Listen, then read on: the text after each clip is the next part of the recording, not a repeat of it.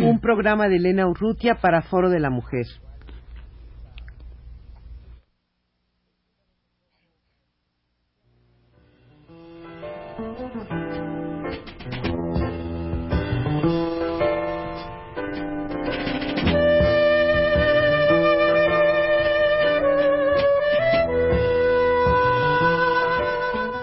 Foro de la Mujer.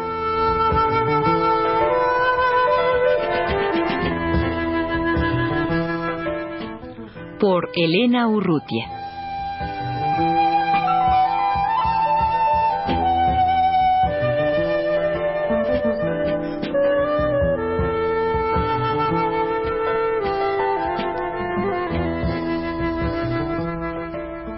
La pintora Fanny Ravel acaba de terminar y se ha inaugurado recientemente un enorme mural eh, que se titula La familia mexicana.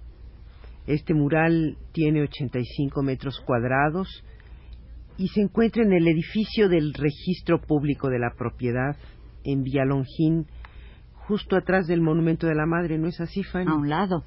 a un lado. Fanny, a mí me llama mucho la atención este quehacer tuyo en el muralismo. No creo que, que, sean muchas las mujeres que, que han incursionado. Además, en tu caso, eh, parece, claro está que no se hace con el tamaño del cuerpo, pero parece muy curioso verte tan pequeñita al lado de ese enorme mural. Es, eh, no es frecuente, ¿verdad? El, en nuestro medio artístico? Bueno, en general las mujeres no se han dedicado mucho al muralismo porque no ha sido una actividad muy eh, general en, otros países. Eh, en México, pues eh, sí, lo, lo, han estado haciendo en alguna forma, ¿no? En la forma menor también lo han estado haciendo eh, un poco un poco menos porque es un trabajo que requiere eh, estar más organizado dentro de un movimiento no si tú participas del movimiento muralista y dices que te interesa y peleas por tus muros entonces estás dentro. Y como las mujeres han sido más eh, pintoras de caballete más retraídas no es tanto una cuestión de fuerza física. A mí sí también me ha dado mucha risa que siempre eh, han asociado la cuestión de que cómo es que puedo pintar un, mural y siempre el comentario es, pero usted tan chiquita, ¿cómo es que hace cosas tan grandotas? Y yo he visto así viajando por el mundo que las mujeres más grandotas, más fuertotas y más atléticas y agresivas hacen unas cosas tan finas, tan delicadas y tan minúsculas que se queda uno asombrado. Dice uno, pero ¿cómo es posible que penetren así esas, esas dimensiones? Bueno, incluso en, en el mismo trabajo del muro con la gente me ve trabajando y pregunta que quién está pintando ese mural. Creen que eres el, asistente eh, de... Sí, o que lo estamos restaurando o alguna cosa, ¿no? E, eso ya está establecido. Ahora, no es que sea un trabajo físicamente eh, muy... Eh, eh, digamos eh, afuera sí muy muy afuera de, de eh, muy diferente de lo que podría ser la pintura de, de, caballete de gran formato o cualquier otro tipo de, de pintura. El oficio de pintor es un oficio manual y realmente es un oficio que uno puede hacer desde hacerlo como un albañil hasta hacerlo de una forma más delicada y miniaturista no pero sí el concepto y la manera de enfocar un mural sí es de una envergadura mucho muy diferente a la pintura de caballete. Yo creo que aquí es, eh, tú estás señalando eh, un, punto que es eh, importante. Creo que sucede con el mural como sucede con la escultura urbana, la gran escultura, que requiere una inversión muy fuerte y, y, necesariamente como ocurre en, en, todas las cosas eh, similares, en todos otros campos similares, pues aquello que requiere una gran inversión, la gente se siente con más confianza, piensa en primer término en un hombre, en este caso sería en un pintor eh, varón, Probablemente porque hasta las mujeres lo pensamos. Todo lo que sea arte público, todo lo que depende del, del Estado, de la intervención del Estado o de una empresa, o sea, todo lo que se sale de esa intimidad y de esa libertad que tiene el artista, porque el artista eh, trabaja solo, es totalmente independiente en, su estudio frente al caballete, él hace lo que se le da la gana y, ni siquiera tiene que eh, tener un proyecto para él, o sea, él puede dejar incluso correr su subconsciente y ponerse a pintar y después las cosas van saliendo o no salen, o sea, él no tiene ningún compromiso más que consigo mismo.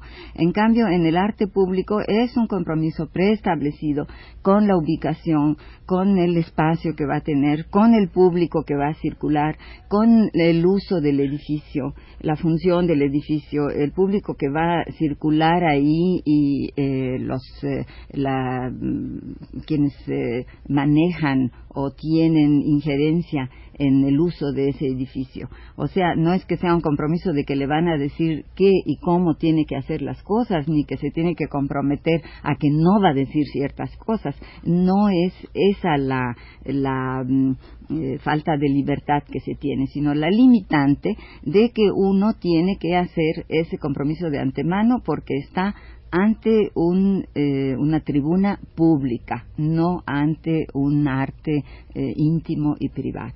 Fanny, y hablando concretamente de este mural, en el, edificio del registro público de la propiedad, ¿por qué este tema de la familia mexicana? ¿Quién escoge el tema? Es muy, es muy curioso. A mí, me, cuando me presentaron la posibilidad de, pintar ese muro, claro que yo me vi muy presionada porque el tema de la propiedad privada pues precisamente no es mi fuerte, que digamos, nunca he tenido ninguna propiedad, realmente no sé en qué consiste, desde chica siempre he escuchado decir que la propiedad es algo así muy pecaminoso, porque implica propiedad, dinero, eh, acaparamiento de algo y no, no, no me siento muy atraída, pero ya pensando qué cosa representaba la propiedad para el pueblo, eh, el tener un asiento donde vivir, el tener un pequeño espacio, eh, viene siendo un poco como también la lucha por la tierra si el campesino pelea por tener la tierra que va a trabajar, también la familia eh, urbana, también la familia del pueblo, que es una gran mayoría en cualquier ciudad, pues también necesita su pedacito de, de hogar, donde, donde vivir, donde sobrevivir.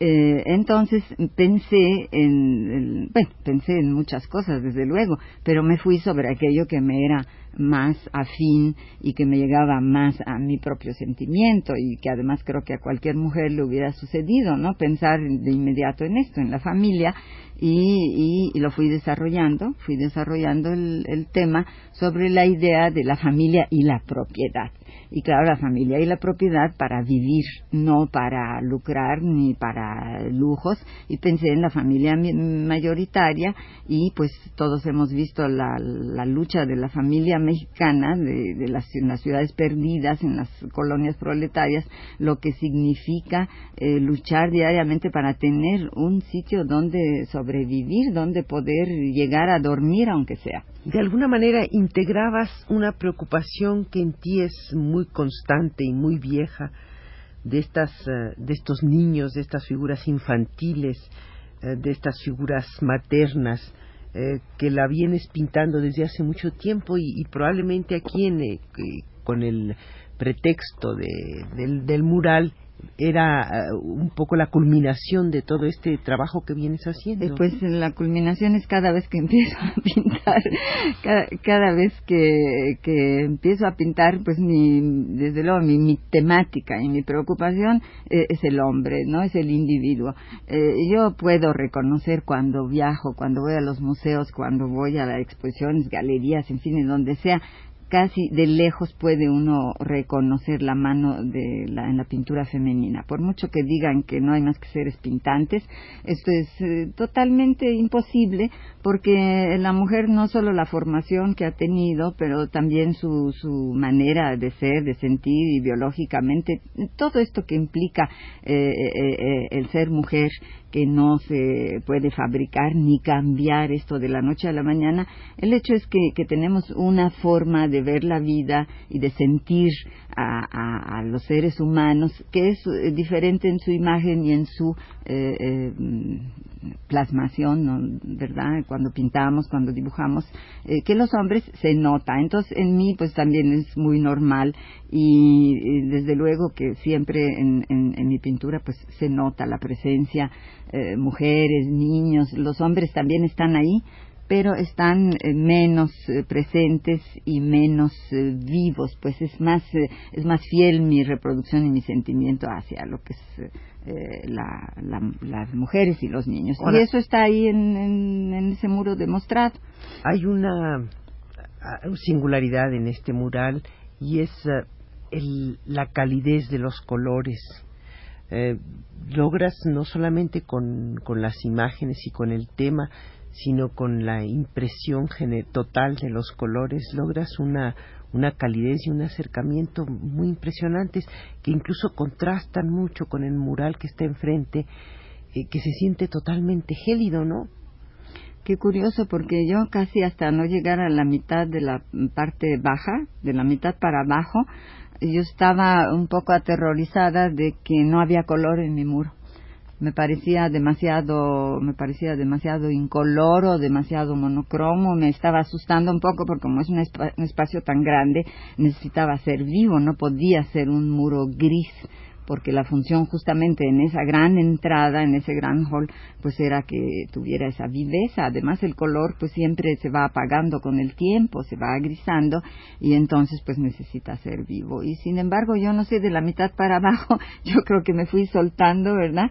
Y entonces pues sí, sí, sí hay color. Pero no creo que esté precisamente en el colorido, creo que está más bien en la variedad de las ideas que pululan ahí. Yo tenía toda la intención de hacer por primera vez en mi vida algo muy austero, muy eh, simple, con muy poco color, con muy pocas figuras, dejar grandes espacios libres. Y esto siempre ha sido mi lucha contra mi propio temperamento. El barroco se me viene encima y eh, desde luego no puedo dejar de decir todas las cosas que tengo que decir y todavía se me hace bien poco. Me desbordaría por los pasillos si pudiera y no es eh, por eh, ganas de llenar espacio, sino simplemente porque siento que no tengo dónde meter. Eh, Fanny, a mí me parece curioso, pero cuando veo tu, tu mural pienso en, Juan O'Gorman. Mm. tal vez debía yo de pensar en otros muralistas que me la hagan buena, porque Juan O'Gorman tenía una técnica increíble y era un dibujante extraordinario y, sí, claro, eh, acumulaba mucho las figuras, lo mismo que Diego. O sea, no dejaban un espacio libre, como dirían los franceses, pues sí desquitaban realmente el sueldo, ¿no? Eh, todo lo que les daban de espacio lo llenaban. Eh, pero es mucho más estático. Juan O'Gorman. Y yo procuro, busco, este, mi intento siempre es darle más movimiento. Fanny, eh, desgraciadamente el tiempo se nos termina, pero a mí me gustaría mucho que pudiéramos seguir conversando la semana próxima sobre eh, tu experiencia inicial en el muralismo. Tú formabas parte de los que les llamaban familiarmente los fridos. ¿No es así que empezaron a pintar con Frida Kahlo? Me gustaría mucho que hablaras de esa primera parte y bueno, que incluso podríamos hablar también de, de tu experiencia personal al lado de Frida, tu, tu maestra. Sí, desde luego, porque es una maravillosa personalidad que ahora se está reviviendo que se ha convertido en una especie ya de figura, de santa, de ídolo. Hay todo un culto que pues no sé, quizá le hubiera divertido mucho a Frida y lo hubiera sorprendido, pero no creo que eso sea lo fundamental de Frida. Fue un personaje que valió la pena en el arte y valió la pena como ser humano. Y sí se pueden hablar uno y veinte programas de ella, como se podría hablar de Alaide, ¿no? Eh, y, y, pues sí, sí he estado en los fridos, pero antes de eso yo ya fui aprendiz con, con Siqueiros y, y desde ahí ya fue la locura por el muralismo. O sea, el muralismo es algo definitivo en... ¿Quieres, ¿Quieres que hablemos la semana próxima entonces de tus inicios en el muralismo? Nunca necesito dos veces una invitación para hablar porque lo difícil es que me callen. Gracias, Fanny. Gracias a ustedes.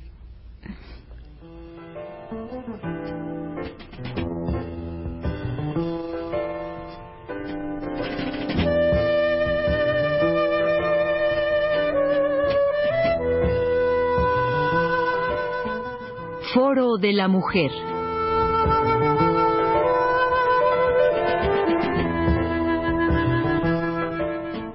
Por Elena Urrutia.